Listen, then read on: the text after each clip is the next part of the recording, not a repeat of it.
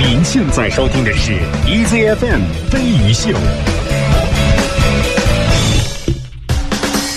欢迎各位收听 Easy Morning 飞鱼秀，来自中国国际广播电台轻松调频。各位早上好。早，今天是二零一五年六月十一，今天是星期四。哎这今天这个天儿啊，今天这个天儿啊，才叫天儿呢。嗯，就是能终于有一天，你能把天和云彩给分开了，对。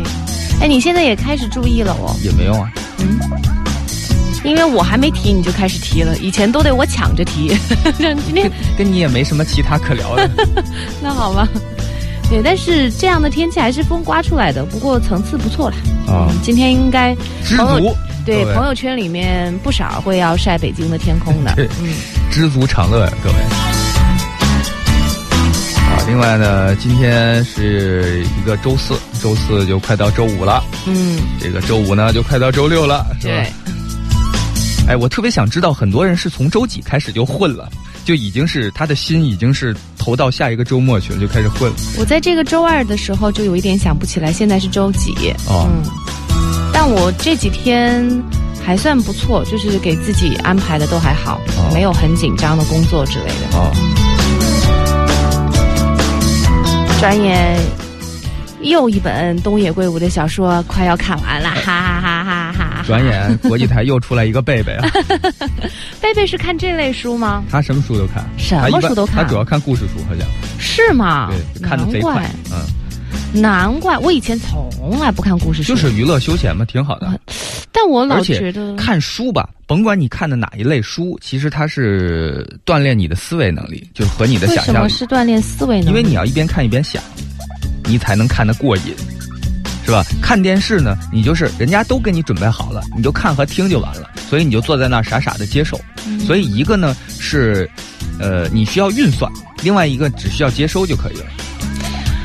我以前我也不知道，我现在也在比较的纠结，就是我觉得故事书对人没什么太大的帮助啊，谁说的没就？只是说消遣、消磨时间消间遣是一种很大的帮助。啊。但我以前不是说读书、读书、读书，你要多读书，啊是增长知识之类的嘛？啊，所以我其实一直都是觉得，要读那些书才算是真正的读书哪书。些书呢？就是天文呐、地理啊，然后博物馆啊哎这种上学去就完了呗。上学去，哦但稍微比较有趣味一点的课外读物，但是又能给你长长知识的嘛。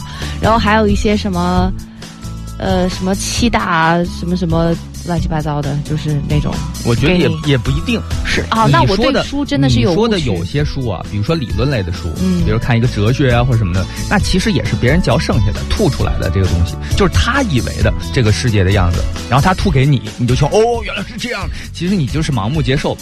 你那个你那个看起来呢，看似好像是什么格挺高啊，但其实呢，你那个看的。看法跟那个看小说是一样的，也就是看他一个他的写写现成的那个东西。我老觉得以前读书应该是能够吸收一些知识，比如说在某个人领域啊，分人，有些人看什么，有些人看漫画都能吸收到知识，那就没办法了，是吧？难怪那我之前对书它有误解，难怪我老觉得书读起来很慢。我记着有一度你公开声称你不爱看书，对你好像什么，你当时说的是你有阅读障碍症，是看不进去，就就跟自己去诊断过一样啊。你也不爱看书就说不爱看书嘛，那会儿我就那我对书有误解啊。如果就是类似于像这种小说、故事书，我发现我看的也是嗖嗖的呀。嗯，啊但是爱看书的人等于爱学习吗？其实不是，不是哦，两码事。对，我们当年那个学学校经常被老师叫起来罚站，那不是也是因为看书吗？哦，但是是看那种书，哪种书啊？就是就就看武武侠吗？就是什么小说什我么的，从来没看过武侠小说。只要是个课外书，老师就说你这怎么回事啊？然后就去后边站着去。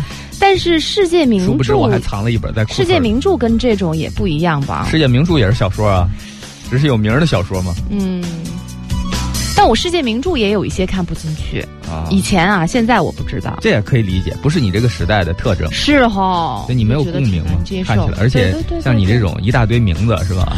哎呦，你别讲，为什么东野圭吾这本书我看得快呢？我是发现我稍微隔个半天，因为它是时间和空间，还有各种人物都切得特别碎。就这几页是讲这个故事，那几页讲那个故事，然后其实他们中间又是联系的，所以他有可能在前面第一章出现的那个人中间歇了很久，后来到十二章出来，所以我有的时候看到一个名字我会很紧张，我就一直在搜索之前讲到这个人的时候是什么故事来着，因为他这个人物又非常的重要，嗯。都每个都是有关系的，嗯。而且他又是那种推理小说嘛，嗯，所以就很关键，搞得我很紧张。我就想，哎呦，看这种书记性不好的，还真得两天内看完，不然我稍微隔个几天就不知道说什么了。我觉得对于现在很多人来讲，书这个根本就不是用来看的，那是用来拍的，拍的？，是吧带本书、到一个这个挺好看的地方，嗯哎，拍一拍，然后点一杯咖啡，嗯，就一摆，阳光是吧？斜着照进来，咵那么一拍，发朋友圈用。哦你说这一下午不一定看两篇，你知道吗？你说这个拍呀、那不然呢？我还以为你拿了一本课外书到课堂上被老师发现了，然后老师拿着书拍了你一下。我这是啪。你这个想的够远的。你看，Sunday 说以前看书总是想要学到什么，啊也是看不下去。我觉得看书就是这个叫，我觉得有点儿，后遗症，就是好学生病吧，叫。嗯，有点儿，嗯，因为那会儿就那个时候就没有接触什么武侠小说嘛，哦，那后来可能就看伤了嘛，我看那个什么金庸、古龙的书，领悟出来很多道理。啊，就到现在，我依然是认为是是是有道理的话。类似于像什么啊？哎，我们什么时候开个读书会吧？就是我现在才理解说，哦，原来读书会还是挺有意义的哦。哦，就每个人看这本书，理解也都不一样。理解不一样，然后他喜欢的部分也不一样，嗯然后他跟自己生活牵连的一些东西，也是跟自己的个人经验是有关系的。嗯你都不知道，哎，怎么他就觉得这个是重点了？嗯那可能是跟他最近经历的事情有关系。嗯然后就每个人就讲一讲啊，还蛮好玩的。嗯。我其实不太爱看那个理论书。嗯，我以前以为就是说应该要看这类的书，所以我一直都声称说。那个我有阅读障碍症，哦，明明白了，就看不进去那种催眠书呗。对，我看的最后一本理论书叫《科学的终结》，因为它都终结了，我没有必要再看任何的理论书了，你知道？所以后面我看的一切都是故事书。那这个是标题党？但是我发现我看故事书领悟出来更多的东西，而且我特别不喜欢说，我凭什么就是你说了我就信的，是吧？嗯那我我我我，当然我这人也等一下，你们看故事书是从什么来领悟？就是人和人之间的人物关系，还是故事情节、人物关系都有可能。因为你可能生活当中实际遇不到那么多的人，但是故事里面就各种个性的人，然后他会做什么样的事情，而且故事书这种它很多细节都描写的很清楚，所以其实是帮助你在观察，嗯，是这样吗？然后你就会学到，所以你的情商是从这些地方来的。情商是天生的。给我一点希望好不好？我现在正指望着读书改变我的命运呢。我我们不能给你错误的希望。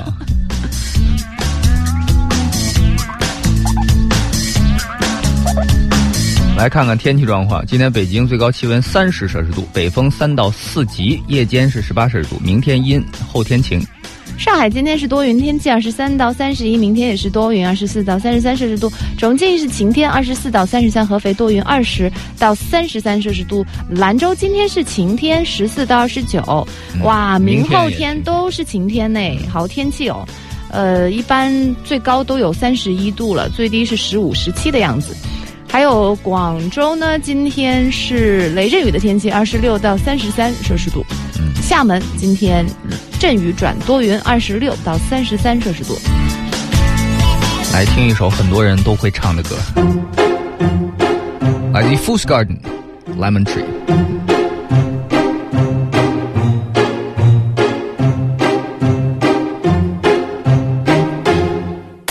I'm sitting here in the boring room. It's just another rainy Sunday afternoon. I'm wasting my time, I got nothing to do. I'm hanging around, I'm waiting for you, but nothing ever happens. And I wonder.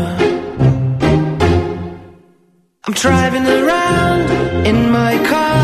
I'm driving too fast, I'm driving too far. I'd like to change my point of view. I feel so lonely, I'm waiting for you, but nothing ever happens. And I wonder,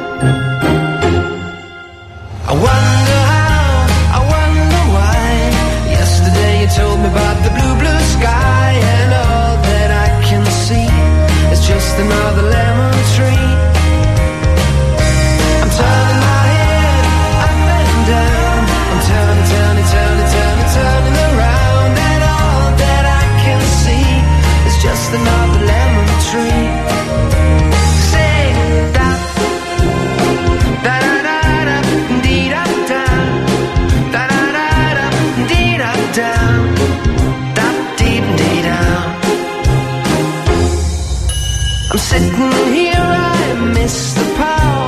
I'd like to go out, taking a shower, but there's a heavy cloud inside my head.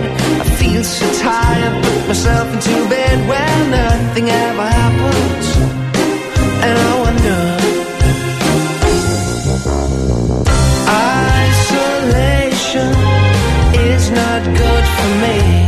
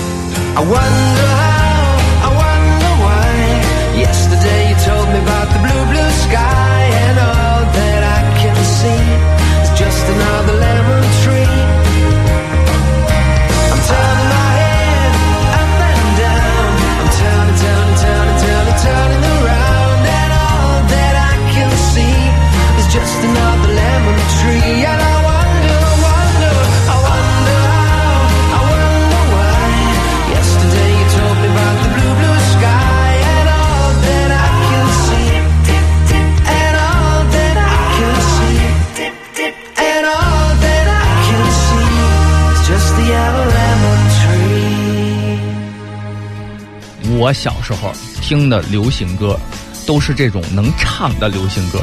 现在的年轻人听的流行歌都是唱不了的流行歌，是吧？就？像什么呀？就是那种什么 R&B 啊，什么说唱就倍儿绕的那种，就是属于那种你去 KTV 也点不了的流行歌。哎真是不容易啊！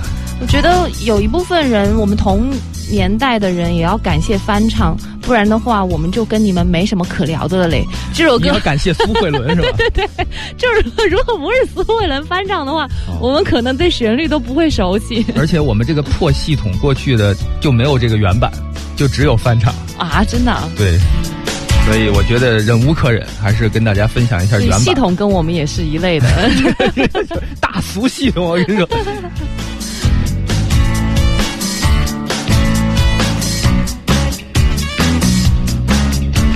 哎，看看大家跟我们想聊什么都可以啊，微信是飞鱼秀。小冉说最近也很喜欢看书，基本一个月看两百块钱的，两百块钱大概得有五六本呢。说书好书真少，嗯 不是，不是，啊，就是你说好书少，就跟人家说好歌少一样。有没有呢？还是有，但是需要你自己去挖掘。嗯，呃，就不是说摆在面儿上的，或者说那个店里啊，或者是哪里推荐的都是好书。他之所以推荐，是为了多卖钱。对，他的意思就是我挖的越来越难了吧，嗯，可能就是得要多去淘一下嘛你。可能你渐渐的形成了自己的一些阅读习惯呐、和那个审美倾向，你可能追几个作者，但是他不可能玩命的，他他天天更新对是吧？他嗯总得有一段时间。他说，呃，有些博客攒吧攒吧也能出本书，嗯所以以就是现在就是其实出书的门槛挺低的。嗯，我都不出了一本书了嘛，所以可见呢，这个图书的市场。所以说，每次看到这样的书，就会觉得真是耽误功夫。还有很多呃，当代什么什么作家文笔也很一般，逻辑混乱，刻画人物简单没有特点。啊他说还是得大家，说像莫言呐、嗯、东野桑啊，东野桑是指的东野圭吾吗？对，嗯，他说他没叫东野大人就不错了，我看这。他说真心非常的好。嗯，我是比较喜欢他，呃，写故事的。我因为我特别佩服这样的人，就很复杂的人物关系和故事，他能够写的这么清楚，而且他还能从你这个角度去推理，就是他也不能讲的特别深奥，不然你就丢了嘛。他还得让你跟上，那跟上呢又不能跟的特别紧，所以我就觉得好厉害。啊，这儿有一个说听了原版之后，还是觉得苏慧伦那版更好。我跟你说，这节目是不是要这节目我做够了，要哭晕了这。节目做够了，就这样吧。呃，我觉得这是一种嗯先入为主，因为之前你几十年你听的是那个东西，突然间给你换了，别人跟你说怎么怎么好呢？其实你也体会不出来。他们是开玩笑的嘞，就是这样的。。啊我觉得不是开玩笑，这是一个，这是一个很常见常见的现象，就是这样的。啊，但是客观上讲呢，我觉得怎么说呢，就是我还是更喜欢原版了。原版从制作水准啊，或者说各方面来讲是更加精致的。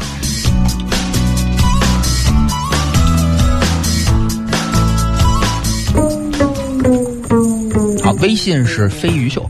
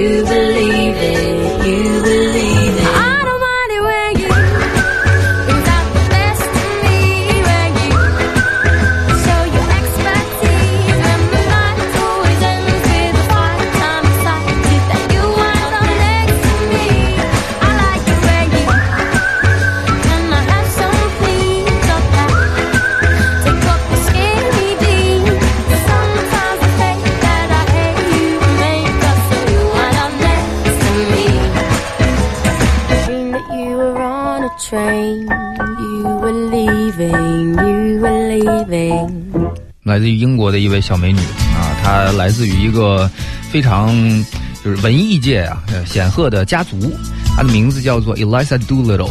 这首作品《Skinny Jeans》，啊，你就你就觉得他的歌里面就没有什么发愁的事儿，永远是那种少女情怀啊，或者说阳光啊、旋律啊，就是翩翩起舞啊，穷欢乐蓬蓬蓬裙呐、就那种感觉。呃，就不是说有那么多什么世间疾苦啊，就是愤世嫉俗的那种东西就没有，所以就听他的歌就很愉快。你是说像苏慧伦唱《柠檬树》一样吗？怎样？没有，他那版其实也还可以，对就是就是就是翻唱呗，嗯呃，也没什么创意，就是自己就是差不多，其实叫学唱，我觉得，嗯就学着人家照葫芦画瓢唱也没怎么翻就就我就觉得，我作为一个音乐爱好者，觉得那个没问题啊，那那版，但是就没什么劲了，听着。嗯那我有人家那个，我听你这干嘛？嗯，就从一个男的换成女的唱，那就会更好了吗？好像也还好。啊，但是呢，它的作用是帮助中国的受众了解了一个外国的歌，所以呢，呃，以至于几十年之后，别人就说，哎，这个这个，哎，这个谁翻唱的苏慧伦的歌？是，我是觉得那个时候就其实应该说这是翻唱的歌可能会更好一些。哦，嗯。当时没有这个没有太明显的这种版权。如果是本着说是普及呃音乐的话，哦是吧？嗯对，但他们对于他们歌手来说就很方便了。对一首很已经很成型的曲子在这儿，对就，被世界人民印证是一首很棒的。已经被市场所接受了。呃，呃，呃，这儿一位说，这个最近啊，各种泡图书馆看书，因为要写论文，而且看的还都是理论书啊，什么理论加数字的，说边看边打哈欠，我我就看进去我的理论书了，这书也以后要分类，就是类分类啊。不是，但是嗯，像是这种书就是书，但是对于好看的书那就书 就这样，然后大家就我觉得 这种就是人生输家，你知道吗？好吧，只要不是股市输家就行。是哦，我们今天是不是不能聊太多书啊？这个不太吉利。这还一个小时就又要开盘了。啊，稍事休息啊。您现在收听的是 EZFM 飞鱼秀。欢迎继续收听 Easy Morning 飞鱼秀。有人说我打赌一百块钱赌豫州，一边做节目一边这个刷炒股软件，说以后听节目只要他情绪不高的时候，说明就是绿了。唉，希望不要吧。不是，但是我自从豫州买了笔记本电脑之后，基本没怎么见他用过。突然间发现，偶尔只要拿来用的时候，一定是在炒股。但是但是好多人都用手机查，我都不知道他们怎么弄的。哦嗯，我可能也是先入为主了，就是好几年前用这个电脑，呃。看股票行情之后，就只习惯这个界面，其他的界面不一样就不舒服。啊，昨天那个咱们门口那个大爷，他也在，他拿着手机说：“哎，这个是不是问了我一词儿。”呃，我跟一天儿在那站着的时候，就是问一个什么，就是它也是一个炒股软件的，哦里边有一个什么功能的选项，有那么一个词儿，嗯说问这是什么意思？我们说，大爷，您看我们的 造型像是炒股。像是懂这个软件的吗？是吧？这儿一个说，刚刚看到 CRI 的班车从莲石路上疾驰而过，原来 CRI 是有班车的，那这么大个台怎么能没班车呢？对，而且曾经有一度，我忘了是多少年前，班车上还有我们的广告呢，你记得吗？有一度是是不是班车吧？是一个公共汽车，好像是班车，班车上曾经有一度印过我们的那个飞鱼？秀吗啊，？轻松调频应该是。哦，轻松调频啊，对真的啊，嗯，后来我不知道为什么就就没有了，后来我也不知道为什么就再也没有过，那都印上去了，弄下来多麻烦呀，后来就没有了。把它给，你说那个整个车都没有了是吗？就那那那个印着那个的车，我不知道是他们接了呀，还是说因为换了车所以就没有了，嗯所以我就不知道了。啊我只知道是有一辆公共汽车用过就是投过广告。对，那是当年那个那个花钱放的。对对对，对也是好多年前了，估计得在零九年以前吧，起码不。然这很像那种电视剧里面的那种情节，就是正当红的，然后就放在车上，然后等到哪一天你、那个、过气了 对，过气了，就特别 哎，突突然有一天，突然有一天你在街头的时候，印着旁边的那印着后浪的、对对对，那个新的照片儿对，然后那个车过的时候还溅了你一身水。是，而且你往往这种时候，可能就是你很失意的时候呃，晚上就呃拿着一罐啤酒走在路边，就看见旁边 的人在换你的海报，就类似于这样的，你能看到整个过程，拿着一罐啤酒干什么？就是失意嘛，要借酒消愁嘛。哦，那个，但是在如果这是剧情的话，往往剧情在这一会儿的时候会让你遇到真正的爱情。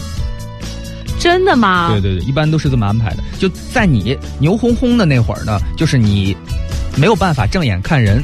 那个时候，大家就是真朋友都离你比较远的。然后在你失意的时候，突然发现，哎，这个时候有人就出现了。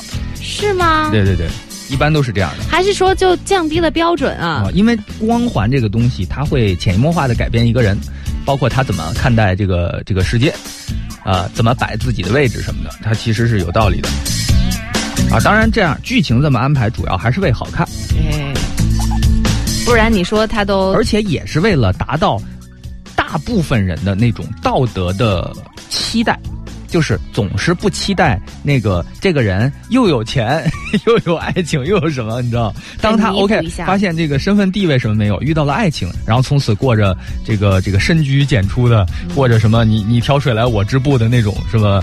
是吧？那个惬意的生活，嗯，呃，每个人都幸福的生活着，什么这能接受？但是你说这哥们赚了钱，远走高飞，然后又有美女，什么这那的，就他就觉得心里总是觉得就不平衡了。有一丝酸楚，是吧？你说看个书或者看个剧图个什么呀？你还把里面的人物写的这么不平衡？嗯。悠悠说那不就是千颂伊吗？确实，他这里面还有有这么一段，哦很多韩剧里面都有。哎，都一般，这是普遍的一种这个影视表达手段。对，这是渲染气氛很好的一种手段。嗯。呃，有人说看故事书还可以假设自己是主角，按照自己的想法把故事再编一遍。哎，我当年看我当年看《鹿鼎记》的时候，基本上就是当自己的回忆录看的，你把自己当韦小宝是吗？看着别提多爽了，你知道？芊芊说，读书对我来说是很解渴的事情。啊我读书上瘾，需要克制，不然会影响到生活，呃，工作。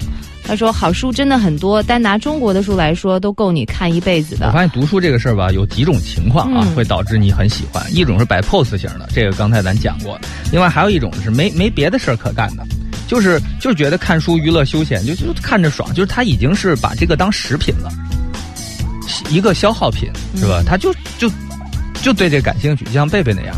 你说他有什么别的兴趣爱好？他好像也没有。但是他就是就是能耐得下这个性子，他看一本接一本，一本接中间不能断，断了以后他不知道干什么就。捡不起来。啊，有一种人是这样的，这种就是读书成瘾者。那你说看了书有什么用吧？可能也还好。你干嘛把这种话说出来呢？没有，就是说他也不是说我，哎呦，我我懂了一个什么道理然后我要用它去干什么事儿，他也没有什么别的目的。这种人是更纯粹的看书的，但是不应该是看了书然后学到东西，你变成一个更好的人了吗？没有啊？凭什么呀？嗯，那你你把书赋予了太沉重的这个目的性啊？没有，有的时候就是我只是看看书，就只是看书而已，没有任何的目的，没有任何的结果。看的时候就爽，享受的是过程，是吧？然后还有一种人呢，就是像你这种目的性特别强的啊，你呃有那些整天流连在什么成功书那个摊位的，我我不我不读也有很多人成功书，我不读成功书。还有那种就是想明白点什么的，对，然后就是还有那种想考试的，我觉得这种是算是一类是知识的源泉嘛。啊，还知识的下雨呢，还。类似于像是这种嘛，所以每次一读书就觉得这是一件大事儿。然后我们家我姐她就爱读这种类型的书，啊，那所以搞得我觉得书就是那种，我觉得他、哎，我是有这么一个有一这么一个病啊，嗯就是看到书里边，比如有那么一段话写的特别漂亮，嗯我喜欢把它摘抄下来。后来我一想，哦，哦，这是源于当年考试的时候作弊条，你知道吗？就觉得啊觉得这段这段是这段是重点，重你要把它抄下来。老师会而且情不自禁，字儿写特小。还能随身携带。哎，真的，我写字儿挺大的，但是一旦一旦摘抄的时候，情不自禁字儿写的特别小。然后他说，他读书的习惯是六七本一起看，哦随当时心境不同，看不同类型的书。嗯。说以前看书还会找着看，现在基本是你看着的这本书。作者哦，就这呃书里面讲故事的时候，往往他会因为故事里面也有人啊，嗯人他要生活啊，看电视、看书啊，可能也就会推荐在书里面推荐一些好的书，他这个跟所以他就接着看有很，你知道吗？有一些作家写书的时候也是几本一起写的，啊，就是他，比如说上上午写这本，下午写那本，就是他一直写一本，他腻得慌。他不难道难道不是要求要很专注吗？也没有，他也就是太专注了，所以腻得慌嘛。我只能专注半天，后面受不了了。后面我不行，换换口味，我得写一本那什么，比如他上午写言情，下午写凶杀什么的，那也不一定啊，也没准上午写个就是那种杂文，早晨起来吃个早饭，没没事儿写写自己的心情，杂文那种。下午啊开始写那个故事，啊啊，他他他万一忘了线索或者是怎样？线索随时记啊，都是哦随时记下来的。洛洛说，朋友去韩国玩，在街头就看到了换广告牌，直接在李敏镐广告纸上刷胶贴上了金秀贤。他说实在太凶残了，这就是是，赤裸裸。这就是人吃人的世界。对，是不是有一丝凄凉？得感慨一下这个社会吧？都是这，样的吗？是吗？这就好像是我们现在住的地方是什么呢？我们现在住的地方是坟地，是吧？其实我们住的地方，其实在自古至今都当过坟地，几乎。但是我们现在就是永远是，那就就扒了，建一居民区呗，或者是吧？啊，你说现在我们的这个区域啊，你想，就是就是历史那么久，哪里其实都当过墓地，哪里都埋过人。嗯但是那你说，就你今儿在这儿，你就一直在这儿吗？就是没有啊，它总要更新换代的。对，但是你经历那个过程的时候，还是显得很凄凉嘛。哦，那我觉得这种凄，你你觉得这种凄凉，其实就是其实这个就是新陈代谢啦。对对对，嗯特别正常。你看我们的皮肤，经常是有时候那种。就是你，死皮，就是你，你如果在阳光下抖楞自己的衣服，你能看到有东西飞起来，那是什么呢？那是你，死掉的你。所以我们终究有一天会变成死皮。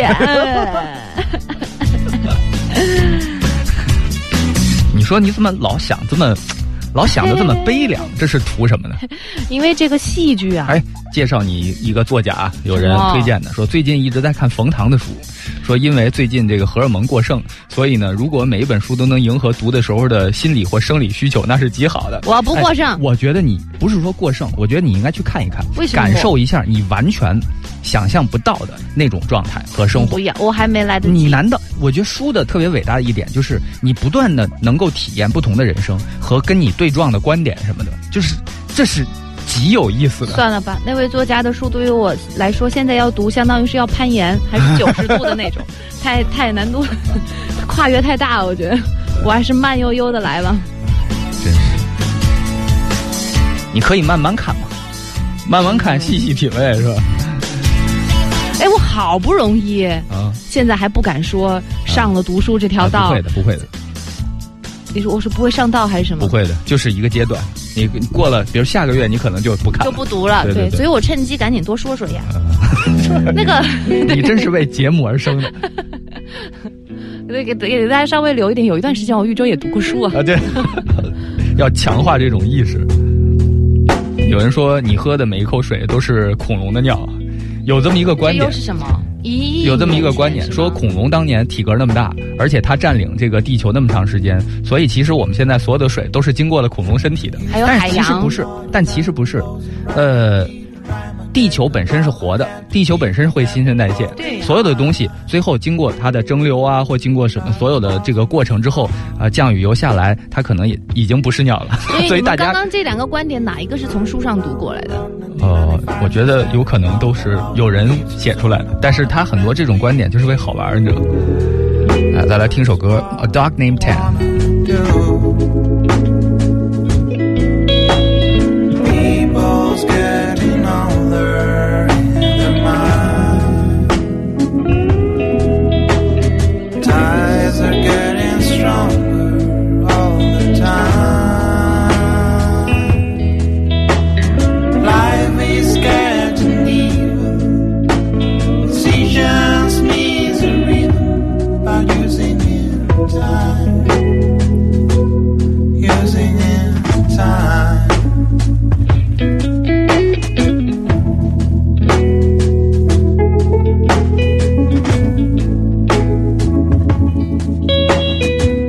I used to have a dog named Tommy, possibly white, impossibly mild, and follow me. I'm a bird and scarred and there the wheels of the truck.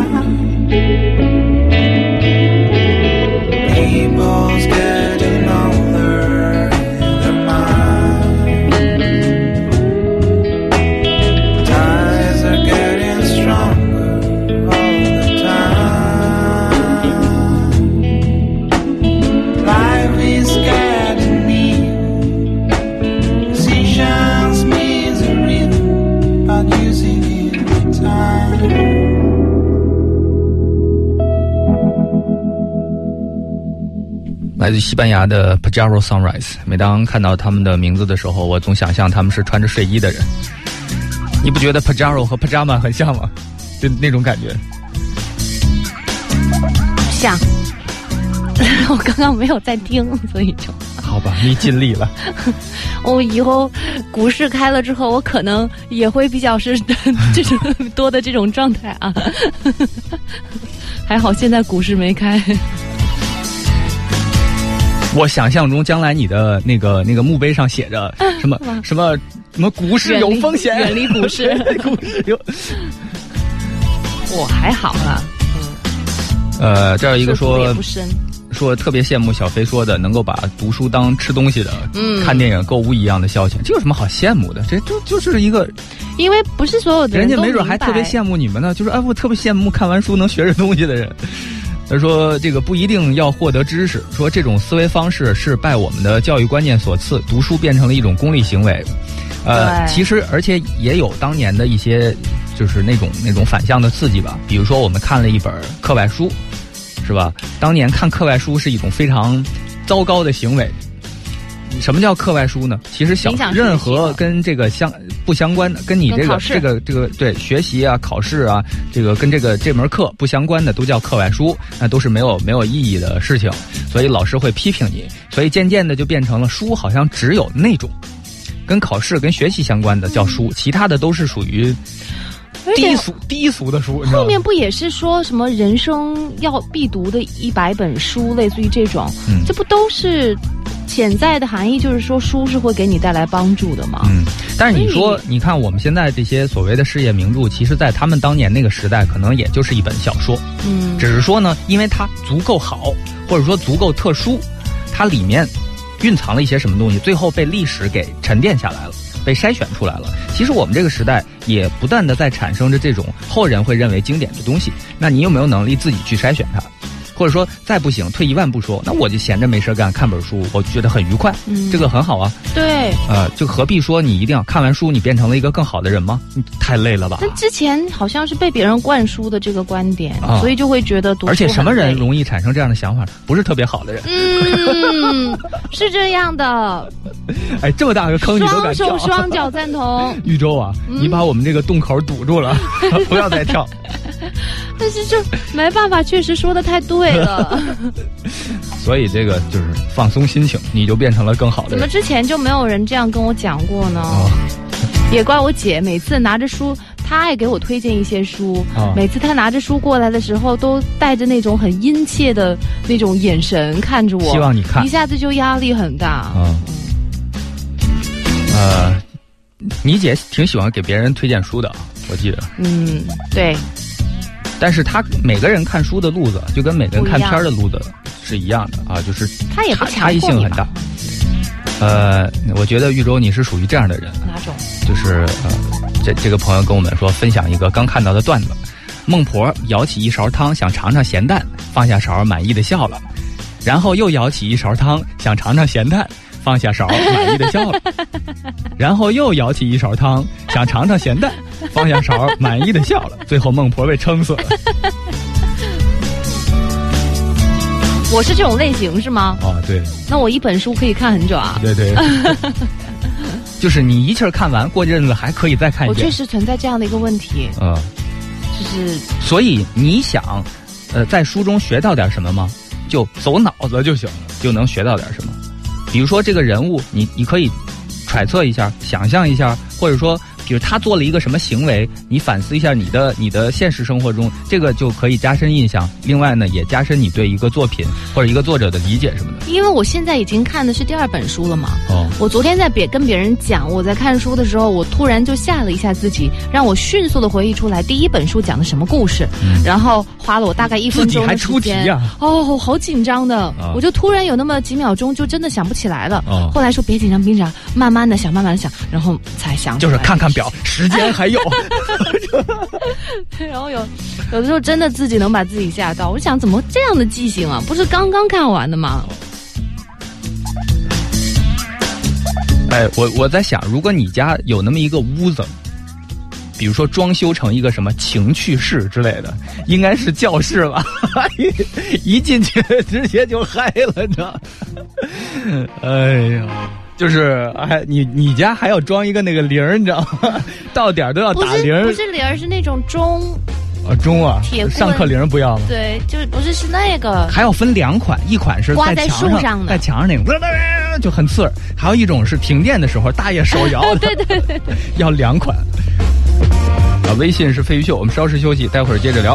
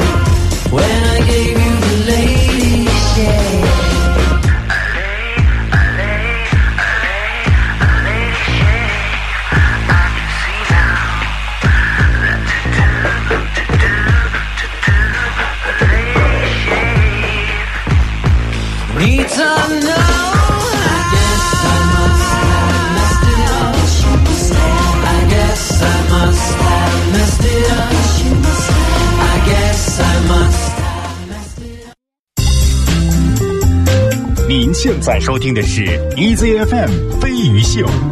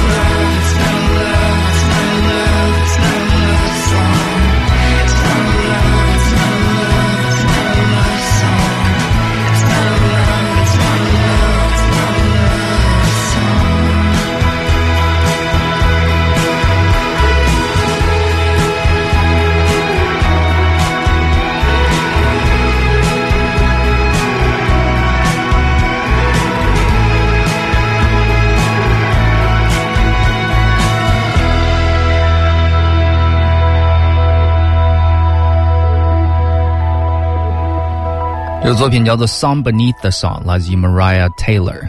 这里是 Easy Morning 飞鱼秀，九点过十分，欢迎各位继续收听。啊，接着刚才的聊两句。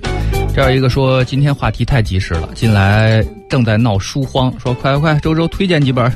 我推荐你们，我刚刚开始读书推荐几本，好，东野圭吾的 《秘密》，东野圭吾的《白夜行》，完了，就是借着你还知道这个，解不然杂货店我也囤了，不然过两天你一尝那个汤咸淡啊，就这两本书也忘了。但我觉得这种啊，还真得每个人都不一样，不是别人说好看的就好看。呃，像是 designing，我觉得他这个方法很好。他说每次有人说书好书太少的时候，嗯我就呵呵。嗯本人以年均阅读速度二十多本，都觉得自己读书太慢，好书太多来不及看。现在光电子书架上就存着一百多本，可花上四到五年才能看完。嗯说家里面的呃爸爸藏书还有上千，发现好书的过程很随意渐进。比如我是设计师，看了一本关于日本设计的书，觉得不错，自然会把此一系列的书都找来看过，嗯进而再根据这些书里面的索引，又找来一批书来看，嗯内容也由设计延伸到了美学、文学、历史，总计十余本。再比如看了一本。呃，关于 O.J. 辛普森案的书，又会继而看一些关于美国宪法呀，呃，就是各种历史的书籍，又是一二十本。他就其实你是可以从中找到一些线索。比如我最近跟别人聊说我在看东野圭吾，然后别人说如果你喜欢看推理小说的话，你又可以看那个作者作家的书，就是这样。其实要找书来看的话，没那么难。难的是不太知道自己对什么书感兴趣。只要你愿意找，肯定能找着好的。对而且这个人类文明这么长时间，好书足够你看一辈子。嗯，所以呢，那些说呃好歌太少的，说好书太少的，说好电影太少的，其实就是知道的太少，嗯，是吧？就是或者说你搜索方法不对。但我其实到目前为止还不太知道自己喜欢看什么类型的书，嗯嗯，因为我慢漫画慢看呗。因为高木这种东西直子的漫画我也看，这种东西都是看着看着就知道了。而且刚刚那个朋友他讲，就是他喜欢看书嘛，或者说有看书的习惯。我觉得这个东西是是有遗传的。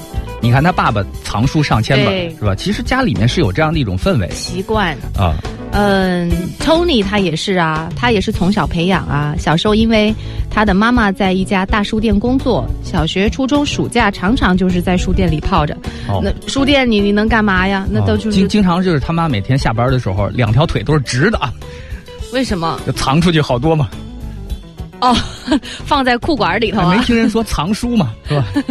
然后说高中暑假又在书店做过暑期工，嗯然后图书管理员就成了他的梦想的工作。虽然现在成了一只工程师，但还是很爱看书。嗯，图书管理员会有时间看书吗？我经常想这样的问题。而且，图书管理员是因为爱看书才做的图书管理员吗？多少还是得有点兴趣吧。很难讲啊。但话说，几十年前图书馆里这个工，这还是一个专业呢，在大学里面，嗯，而且还是特别好的一个，嗯，很很流行嘛，也不能说特别好吧。啊，但是我们经常有时候看电影的时候，那主角可能就是一个呃，他自己拥有一家这个图书馆，小书店，嗯一个可能是就是这个就有可能是他父亲传给他的，嗯，或者说是他接手的这么一个小书店，那个店也是自己的，其实也没有什么经营压力，每天就过着无忧无虑的日子，嗯。就是每天认识几个新的这个这个来淘书的这个客人什么的，嗯。聊聊天儿什么的，嗯。过得很很闲适啊。突然间有一些有一天认识了一大明星，是吧？后来？又认识大明星，哦。我我是应该要接什么东西吗？没有啊，哦。你没看过诺丁山吗？，Notting Hill，嗯，看过吧？看过就是看过，什么叫看过吧？可能吧。哦，这是那个里面的情节是吗？哦，啊，你说的时候我就觉得，哎，这可以写成一个故事，哎。啊 对，类似的故事有很多。呃，陈说，我最近就在参考金庸里呃的书追一个男生，什么什么？参考金庸的书追一个男生，请告诉我这怎么参考利用啊？里面有相仿的情节吗？有，倒是有那种就是女主死缠烂打缠着那个男主的，哦然后最后一般都没好结果。对呀、你别只参考方法，你不看参考结果呀。还是说那个你喜欢的男孩喜喜欢欢金庸，那是另一回事了啊对对，就是有点共同语言。去套个近乎。嗯，但是我发现呢，这个这个武侠小说普遍呢就是偏嗯男子主义，嗯武侠小说，所以很多女孩看不进去，也是有这方面的原因。嗯，像是挪威森林什么的这种，我看了就不是特别有感觉。哦我那些我也看过你的问题是在于你老是看别人看推荐的的，对，，别人是有别人的特点，他才喜欢的嘛。哦好的，好的，好的。呃呃，这儿一个说上上学上的看完啥都要总结个中心思想啊，嗯，呃，就是这种累得慌。嗯、今天咱们聊一聊后遗症吧，就是类似这种啊，上完学看看看什么都得总结个中心思想。这么个来的后遗症。何为后遗症呢？其实我们今天其实不是说就聊某一种病啊，最后好了以后还带点什么，是吧？嗯那不是这种，这个而是说，比如说你某某些事情你做了很长时间之后呢，它在你的呃生理或心心理上产生了一些条件反射，成为一个习惯之后某一天当条件达到一定的时候呢，你突然间激发了你这种条件反射，嗯。读书时候留下的后遗症应该不少吧？嗯，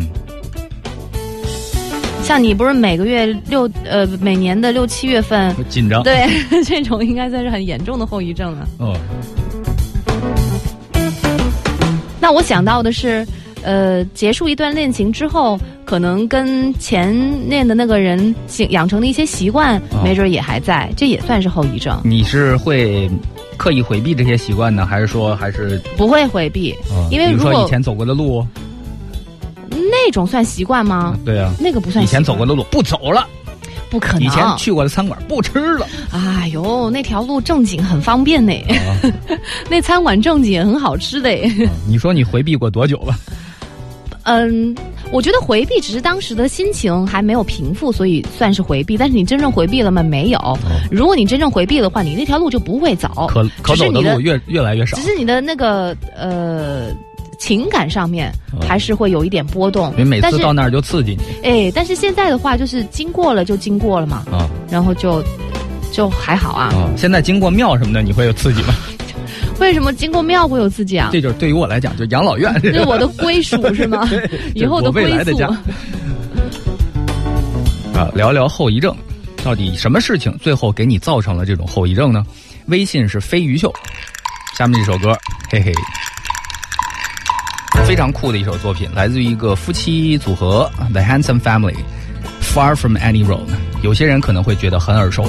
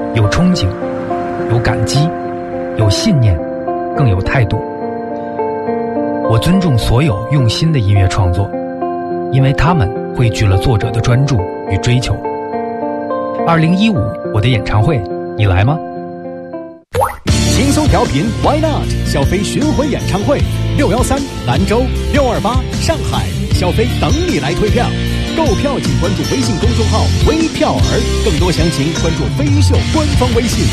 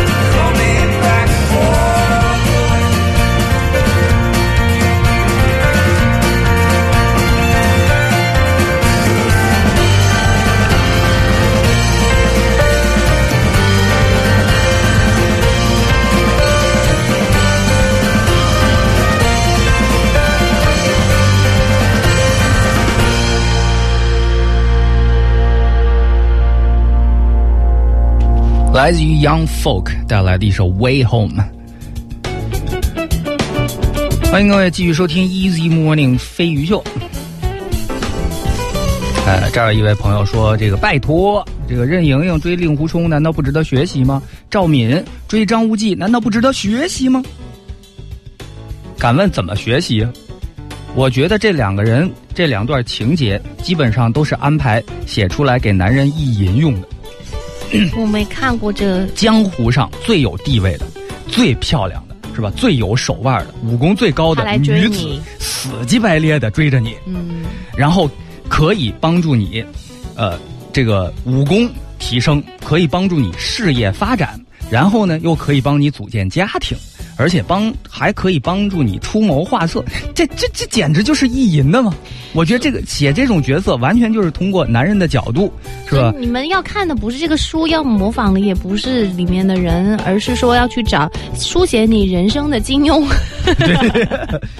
找这个贵人。OK，你一定要说这个这个这个武侠小说里的这些这个这个女追男的案例啊。嗯阿紫追乔峰，难道值得学习吗？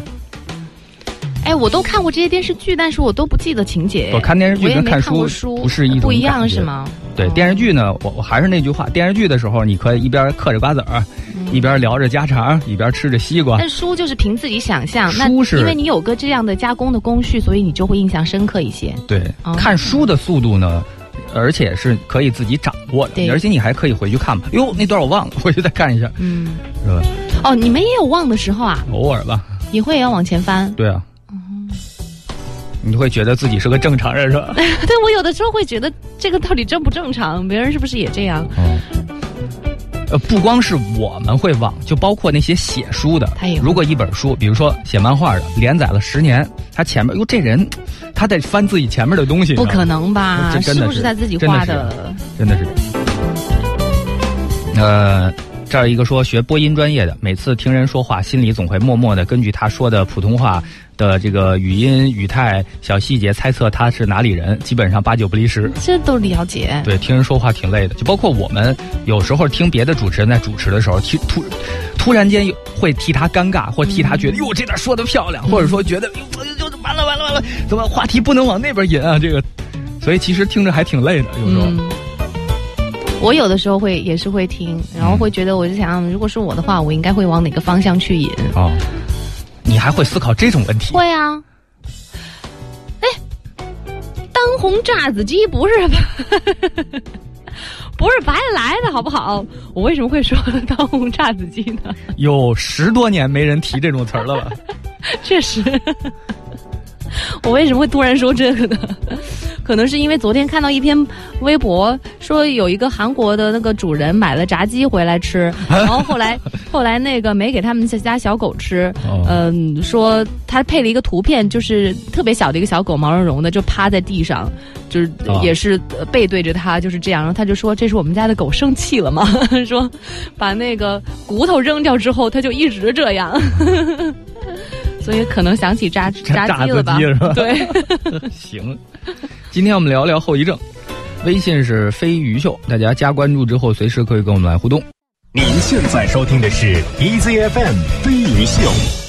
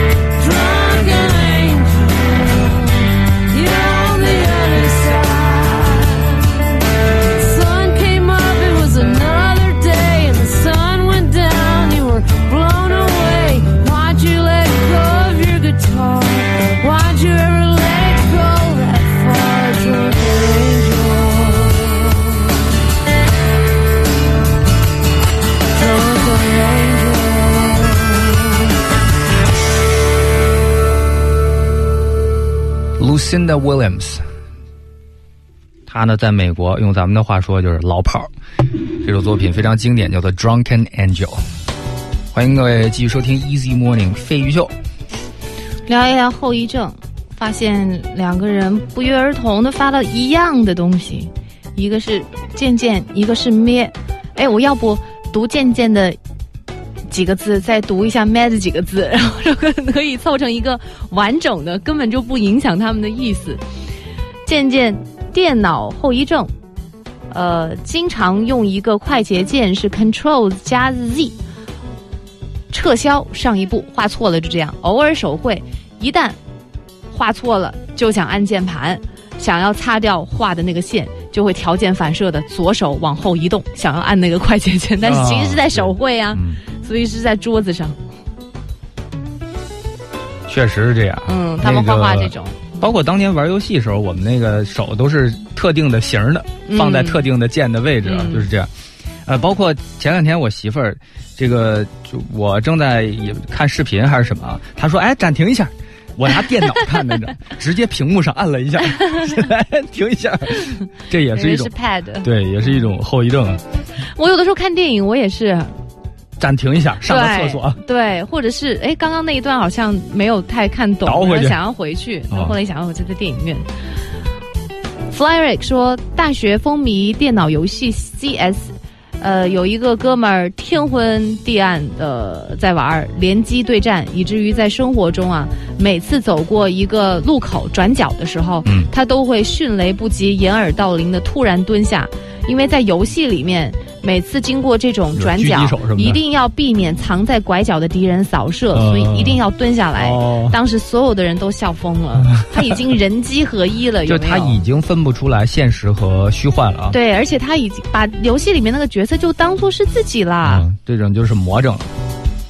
呃，这儿一个是说，这个读书呢，其实很像穿越，读完了就是离开了这个世界。至于学到了什么呢，倒也没有必要纠结。带着目的读书很乏味的，就像老师留的作业必须得写读后感一样。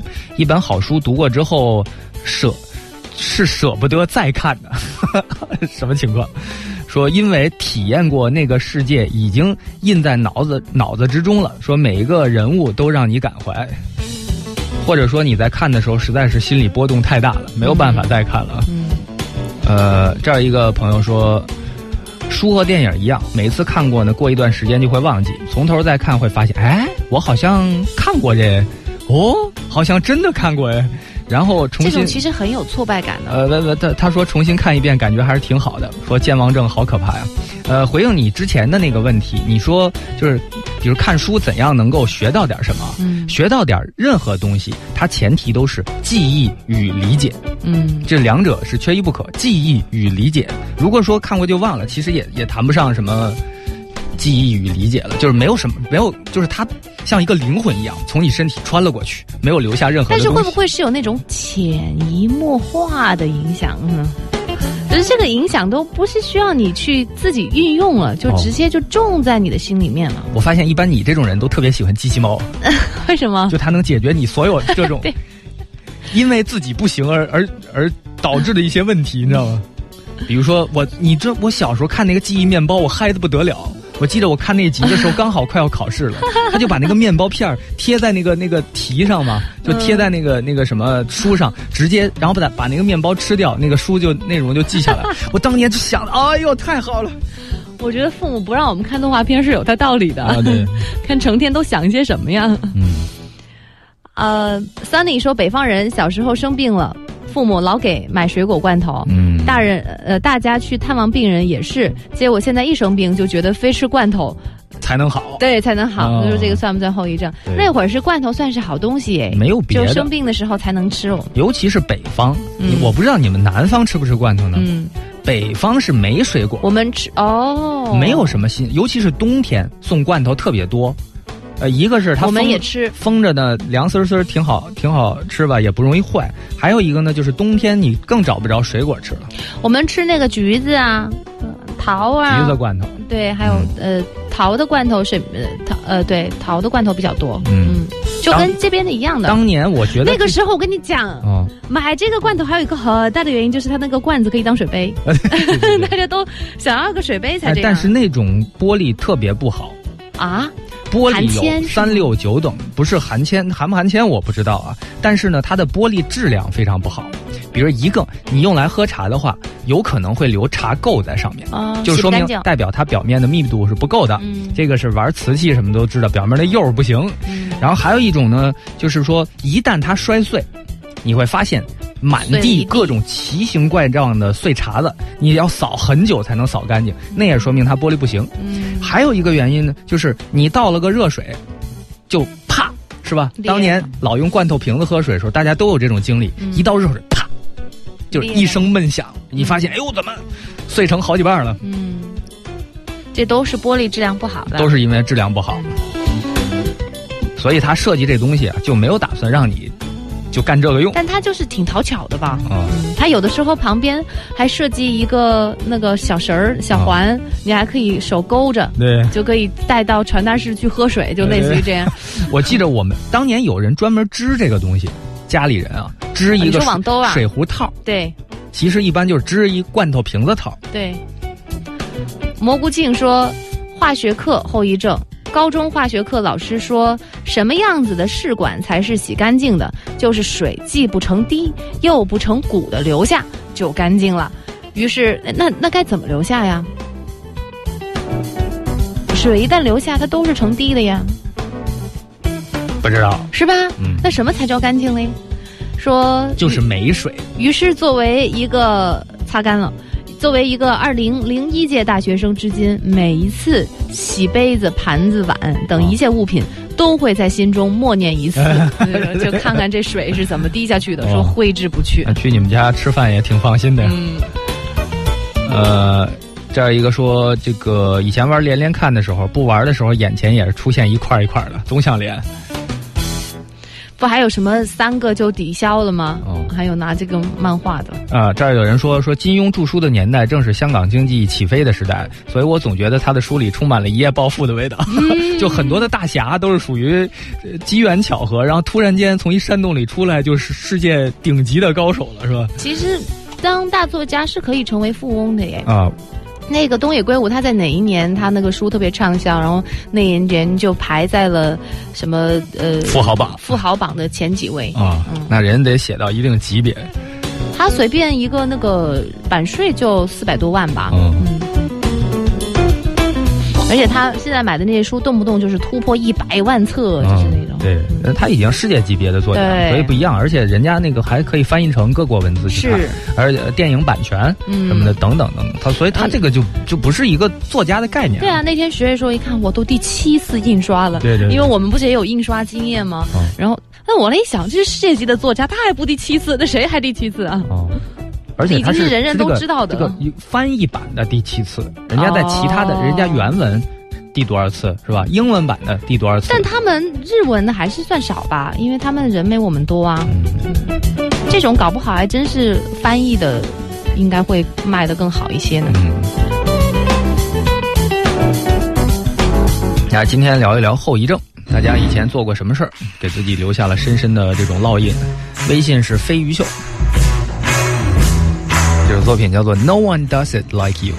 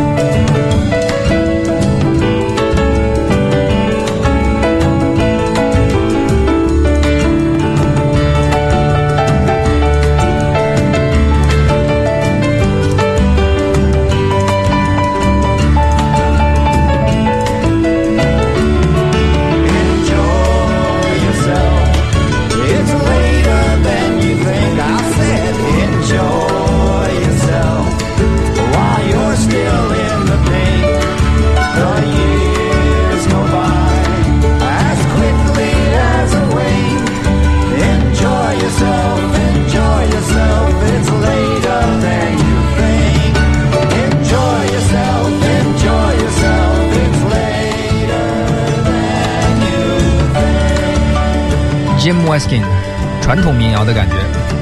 这个作品叫做 enjoy yourself 九点五十四分我们抓紧看几条。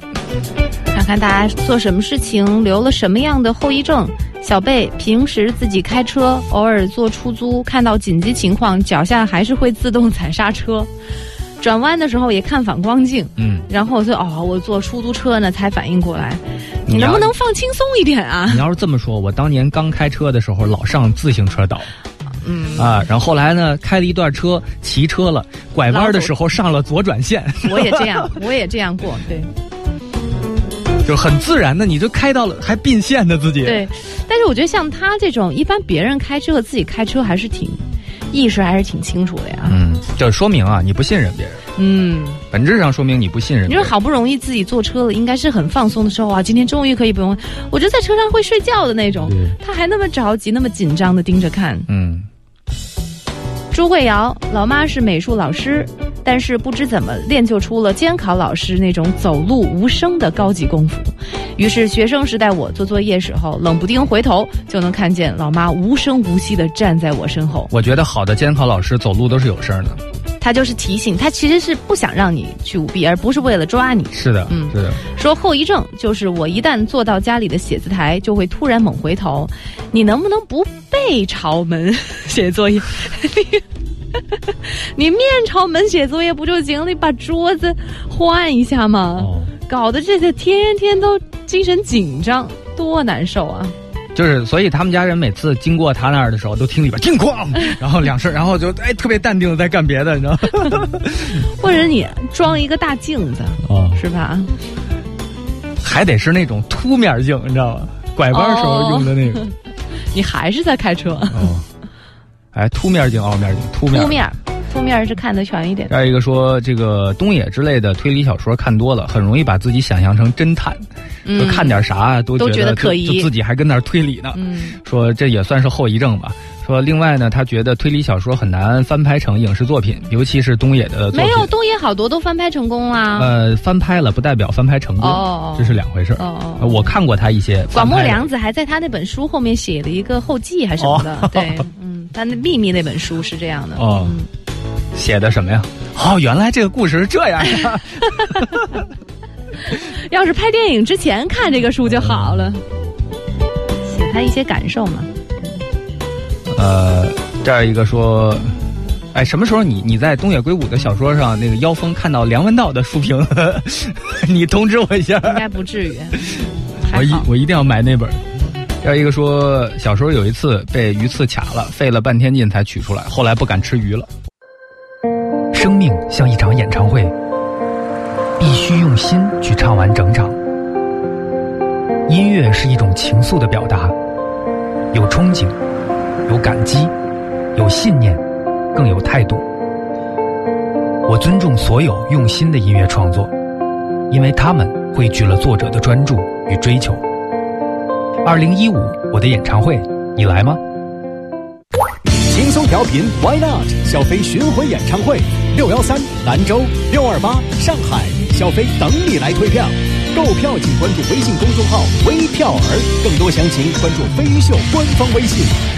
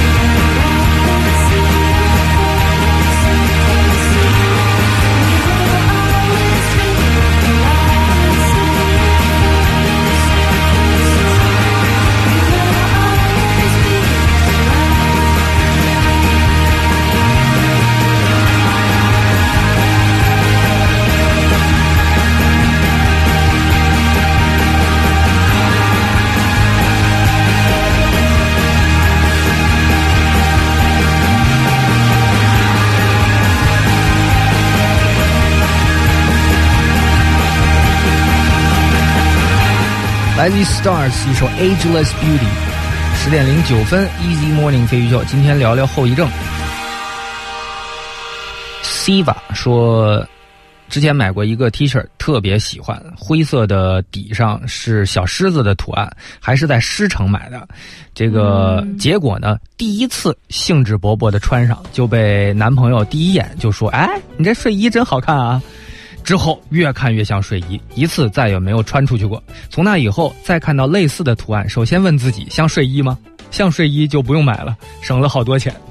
现在流行半睡衣半穿的啊，不是半睡衣半穿，就是一半是睡衣，一半是其他衣服搭出来穿的，这是可以是一个潮流。在一个，哎，我之前经常看到女孩穿着睡衣出那那种蕾丝睡衣就穿出来的。其实我觉得是不是睡衣啊？啊不是看它的型儿，是看它的质地。啊！我之前见我第一次见的时候，把我惊讶的不得了啊。然后我还好心的提示那个姑娘，我说你是不是把裙子落在家了？就穿着个衬，就是那种蕾丝的那种裤衩儿，你知道吗？是那白色样的呀，白色的那种。然后它里面有一个你总会觉得它外面应该有个裙子。不是不是不是，但就是有那种穿法。嗯，好吧。我如果你们这么跟我说的话，我其实很少评论你可以这么说服你们自己，但是你们无法说服其他的人，所有人还会觉得，哇，你快看，那它有露出来什么吗？就是裤衩呗。按道理来讲，其实那种蕾丝其实只露一个边儿就行，不是全部都穿出来。哦就是像你说的那样，它外面再套一个短一点的裙子，哦类似于是那种。对，露个边儿应该还挺好的。那我昨天就看见有人穿的很像是睡衣出来，但他那种就是，他其实就是不瘦，然后还要展现自己的身材。他自信嘛，人家展现的是自信嘛。然后他那种，我不是说胖人就不好啊，嗯。但他非得还要，他里面的内衣从外面看得出来穿的特别紧，哦，然后就勒勒，对，就勒出好几层来。捆绑的效果，是，那个叫什么？肘花儿？然后对对对对对对捆对，就是出来的那种，就是那样，他穿出好几层，然后外面的那个衣服呢，它的那个质地呢，就好像是用料偷工减料了一半儿的那样的一个衣服，啊，而且它又是一件大的那个 T 恤，它刚好又穿到什么，就是类似于像是短裙的那个位置，里面他又怕走光，穿了一个黑色的那个保护裤。那个保护裤呢，他一走动走路呢，又露出一些脚来，我就想着这个人粘的不够高啊，对呀、我就想着啊，怎么会有这么失败的人？失败的搭配他还踩高跟鞋。我很少，我很少觉得别人穿的不合适的，真的。但是昨昨天你就说从头到脚没有合适的地方是吧？没有，就是完全不知道他要在干嘛。哦，哦，这种你细观察的话，其实街上也有好多好吧，啊。因为我觉得乍一看像是。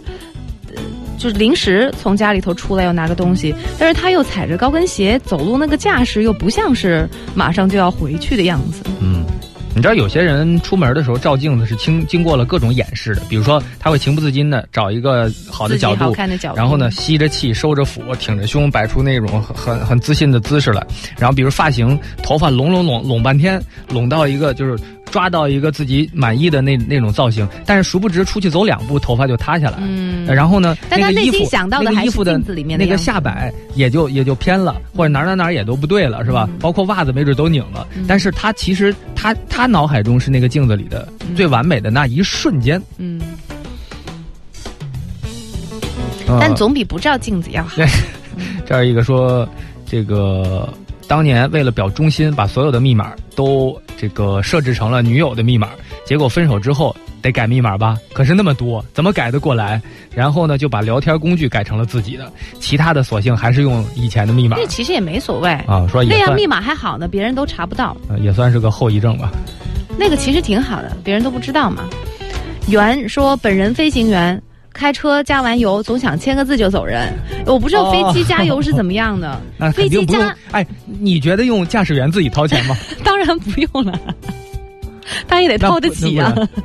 哎，话说飞机加一次油多少升啊？你你你说到这个，我想起昨天特别搞笑的一个事儿，有一个以前经常给我们家送快递的一个快递小哥，嗯后来他不干了，我们不知道他我们不知道他去哪儿了。然后昨天我们点了个餐，一开门发现是他，然后他看到我们很很含蓄的笑了一下，然后我说：“哎，您您怎么您？因为他那个是送 这不还是送东西吗？送快餐的那个，那没准那个工作节奏啊、收入什么都不一样。哦哦哦哦哎，我说，哎，怎么是你？然后最搞笑的就是。他把那个点的那个餐交到我手上，掉头就要走。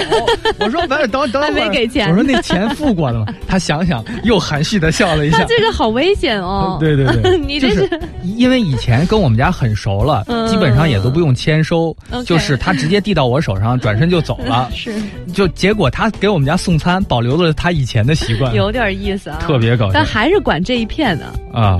这片熟啊。对，估计他房子没换，就换了一工作。嗯。特色时光部说，刚上高一，班主任为了显示威严和对我们无所不知，会总会站在教室的后门儿，通过那一块小玻璃来观察我们。嗯，应该没有哪个班主任不是这样的吧？教导主任最爱干这事对，所以不管上什么课，总要斜着眼睛，先用余光看一下班主任在不在。哦有一次上课，我还是习惯性的往后看，同桌淡淡的对我说：“别看了，班主任在讲台上呢。班主任的课，哎，这真是但是还是那种，是要要做小动作，还是会心虚嘛。对。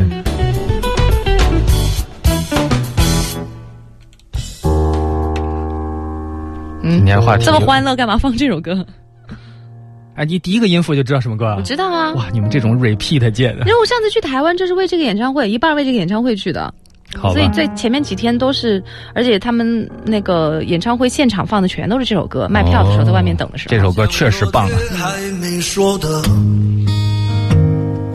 还很多，咱这是因为想写成歌，让人轻轻地唱着，淡淡的记着，就算终于忘了，也值了。说不定我一生涓滴一念，侥幸汇成河。然后我俩各自一端，望着大河弯弯，终于敢放胆，嬉皮笑脸面对人生的难。也许我们从未成熟，还没能晓得，就快要老了。尽管心里活着的还是那个年轻人，为不安而频频回首，无知的索求，羞耻于求救，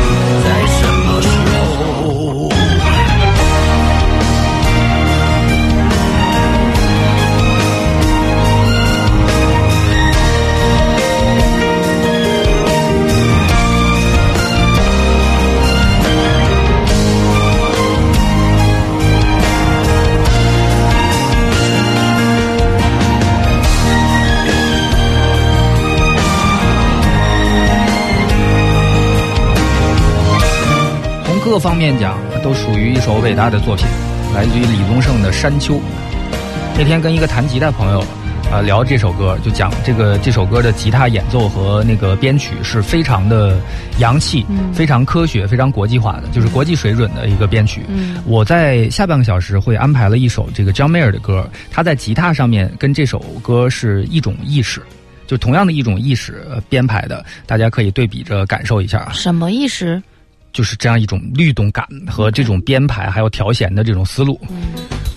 嗯，来，我们来关注一个事儿啊，这个经常以前听有人抱怨说是这个光公益广告不好听，为什么呢？因为公益广告不赚钱。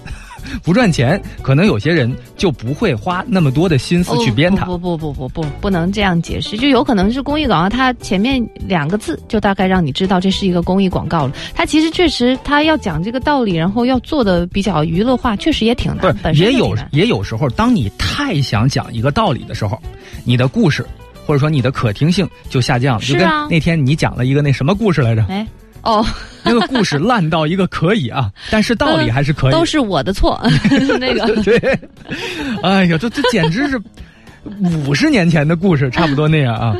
呃，所以呢，就是针对这样的一个情况呢，呃，由中国国际广播电台主办的首届 CRI 环球公益广告创意大赛正式启动。大赛将面向六十五种语言的国内外媒体受众以及国内呃热心的公益事业的人士征集公益广告创意。这个意思就是，你觉得我们做的不好，你来，是这意思吗？你行你上是吧？对，呃，这个详情大家请请关注国际在线中华网大赛专区，或者是关注微信公众号、嗯 CRI 环球公益广告创意大赛。嗯公众号起这么长的名字也是醉了啊！确实哎，需要大家的创意哎，对公益广告这种也。如果是把创意做上去的话，它的道理会更加的深入人心的。嗯，西牙河说，开车好长时间都是坐公交，有一天开车出去，非常自觉的把车停在了公交站那儿，还等公交车来呢。你是等人家上人呢，还是说 他确实你是还是想开上公交车太？熟悉了吗？对。这儿一个说这个刚刚说的这个安全裤比裙子长，深有同感啊。说前几天看有人发微博说啊，看到几个安全裤比裙子长的，说难道这是新穿法？您都穿小短裙了，还穿啥安全裤啊？立牌坊就穿长裙啊？说穿这种小短裙还穿安全裤的都是耍流氓。不排除可可能是一种装饰哎，因为它能我觉得显得出层次嘛。现实角度上来讲，有些呢是很喜欢这个裙子，但是呢嗯怕走光；也有些呢是那种就是呃想想露腿，但是不想露屁股，就是说对臀部线条没有什么信心的，所以不想露太多。那你可以不穿安全裤，你穿一个长的 legging 啊，哦，嗯，那样就好了。那不行，热。热的话就别常在室外走嘛。总之，我特别同意这个这个这个哥们儿的观观点啊，穿小短裙还穿安全裤都是耍流氓，你糊弄谁呢你？这么不敬业的穿法。下面一首歌来自于 Young Fathers，《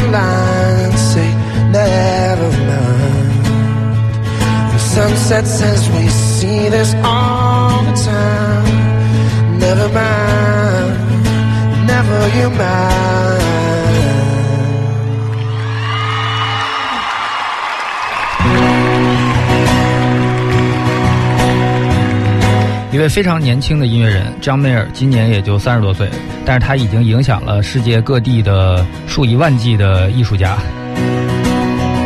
而且在两千年以后出道，呃，在这样一个时代，把吉他又变成了一个很酷的东西，呃，所以从任何角度上来讲，他也是一位值得尊敬的音乐人。基本上也是因为他在，所以你才算是在这条路上走了下来吧。你有一阵子不是很迷他吗？很迷他，但是主要是因为喜欢音乐。嗯对，如果没有张梅尔，我也会喜欢音乐。喜欢但是呢，我觉得，呃，他让我对离吉他的理解可能更深入了一步，嗯呃，非常有启发性。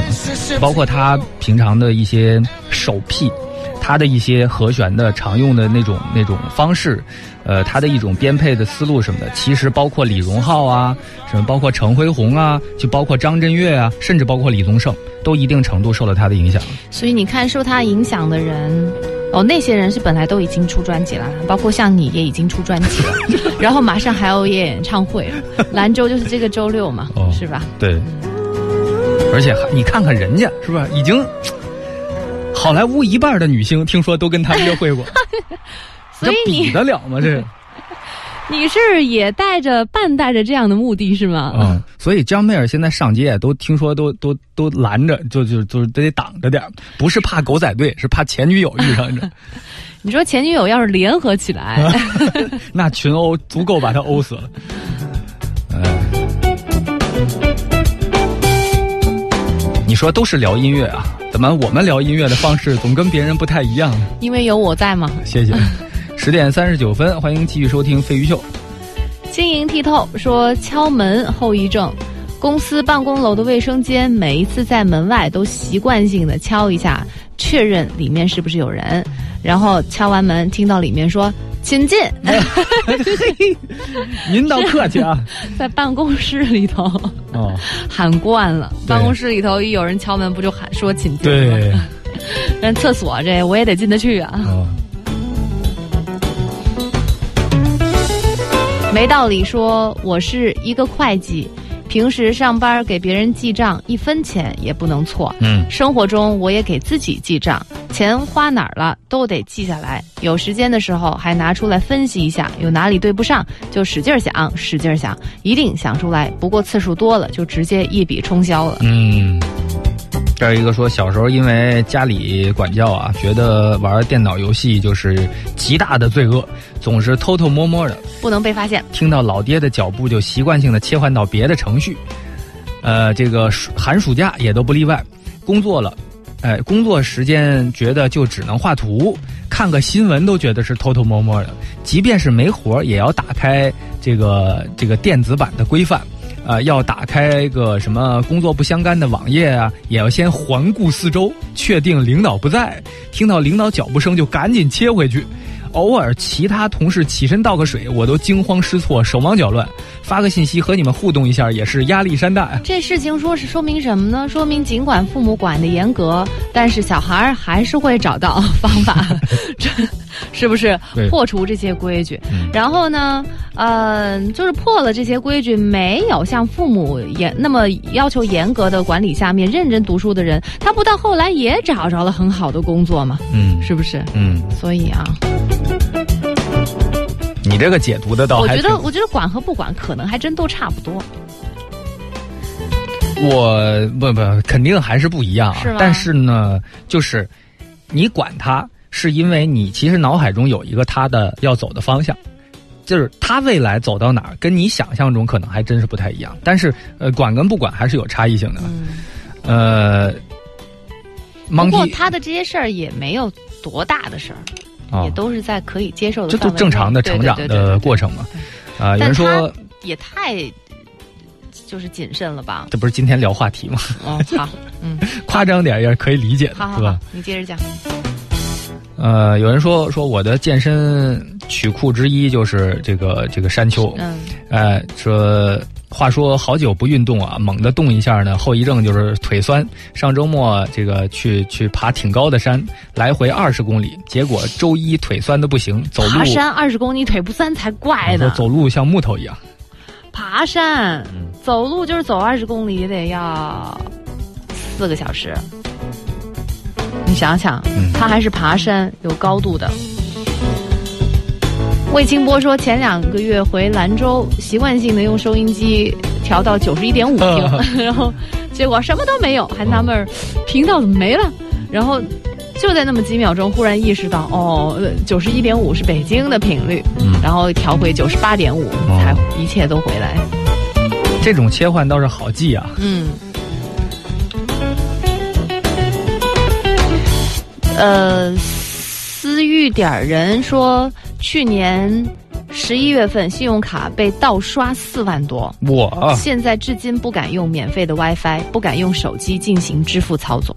嗯，这这确实挺……你知道我在微信里只有别人发给我的那些零钱吗？然后我发现日积月累也有一千块钱了。啊？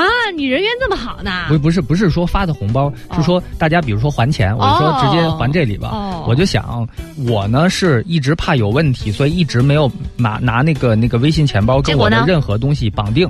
嗯，结果没结果啊，我就是不想绑定嘛。哦但是这个东西呢，现代社会呢，这里有钱还是很有必要的。比如说你身上没带钱，司机基本上他都能结这个。那天有我去买那个咖啡豆，结果哟发现没带钱，那没事儿拿拿这个付了就完了，就里边还是得有点钱。哦但是我基本上坚持不跟我的卡什么的绑定。OK，所以你的那些钱也都是别人给你的，对嗯，不从你的直接银行卡里面扣。啊嗯。我，王大力说过去玩儿什么什么游戏里面的角色总是喜欢翻箱倒柜找线索。然后呢，有一段时间，他一到别人家去做客的时候，也都是死盯着人家的柜子、窗帘后面，还有床底下什么的。早期游戏都这样，去找找，看看是不是有什么，这叫什么越狱那种感觉的呀？就是你你得跑离。开这个房间。现在不是那种什么密室逃生什么的那种，也都玩的挺高兴的。来听首歌《Beautiful City Cross the River》。微信是飞鱼秀，今天我们跟大家来聊一聊这个后遗症。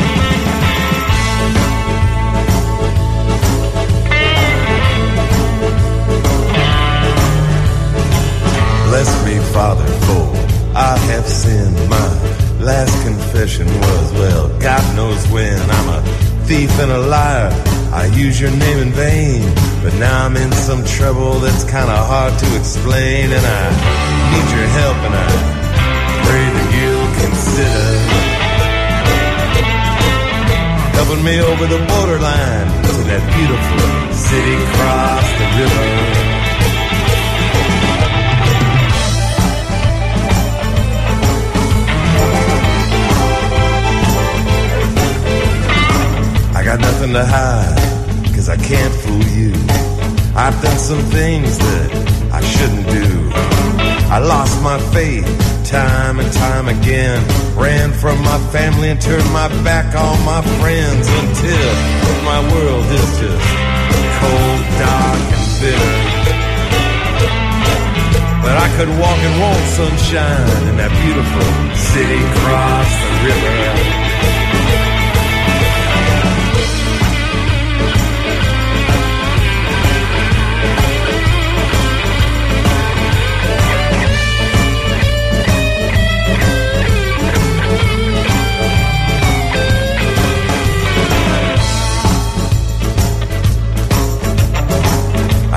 Had money, not enough anyway. Never got a break, I struggled day to day. And then I met this girl down in Tennessee. And for a few dollars, she was real kind to me. But she wanted things that I couldn't give her. But I'll be rich as any king in that beautiful city across